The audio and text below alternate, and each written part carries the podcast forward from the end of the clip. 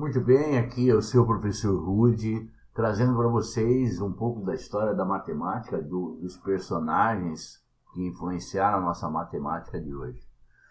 E hoje nós vamos falar sobre Leonardo de Pisa.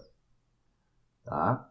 Então, como o pai dele, o Guglielmo del Bonatti, abastado mercador pisano e representante dos comerciantes da República de Pisa, publicus scriba pro Pisanis mercatoribus, em Búdia, na região da Cabília, Argélia, Leonardo passou alguns anos naquela cidade.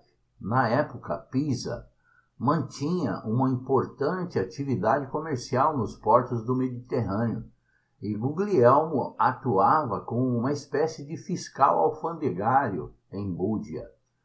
Importante porto exportador de velas de cera, situado a leste de Argel, no Califado Almohada.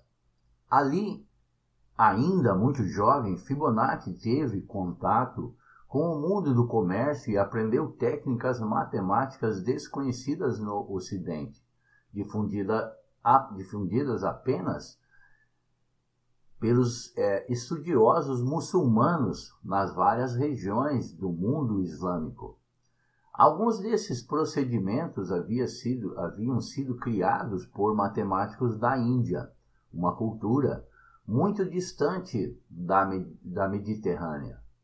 Ao reconhecer que a aritmética com algarismos arábicos era mais simples e eficiente do que é, com os algarismos romanos, Fibonacci viajou por todo o mundo do Mediterrâneo, chegando até Constantinopla para estudar com os matemáticos árabes mais importantes de então, alternando os estudos com a atividade comercial. Muitos dos seus aprendizados devem ser creditados às obras de Muhammad ibn Musa al-Khwarizmi, de Abu Kamil e de outros mestres árabes, mas Fibonacci não foi um mero difusor dessas obras. De volta à Itália, em torno de 1200, sua fama chega à corte do imperador Frederico II, é, sobretudo depois de ter resolvido alguns problemas do, de, é, do matemático da corte. Por essa razão, foi-lhe atribuído um rendimento vitalício, o que lhe permitiu dedicar-se completamente aos estudos. Em 1202, aos 32 anos, publicou o Liber Abate, ou Livro do Ábaco, ou livro de cálculo, introduzindo os números indo-arábicos na Europa.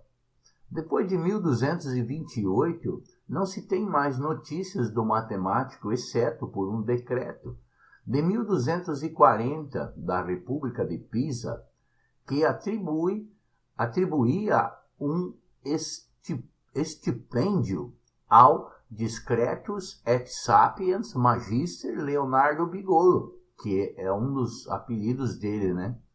Um dos nomes que ele é conhecido. Sério e sábio mestre Leonardo Bigolo, que vem a ser a tradução disso, em reconhecimento dos serviços prestados à cidade, particularmente em matéria contábil e na instrução dos cidadãos. Fibonacci morreu alguns anos mais tarde, provavelmente em Pisa. No século XIII, uma estátua foi erguida em Pisa em sua homenagem. Hoje está localizada na Galeria Ocidental do Campo Santo, cemitério histórico da Piazza del Miracoli. Seus estudos foram tão importantes que até hoje existe uma publicação periódica, Fibonacci Quarterly, inteiramente dedicada à sequência aritmética elaborada por ele, a sequência aritmética uh, Fibonacci, né? Há também um asteroide que, que também tem o seu nome, o 6765 Fibonacci. Então, meus queridos, era isso que eu tinha para vocês hoje. Um grande abraço do professor Rude.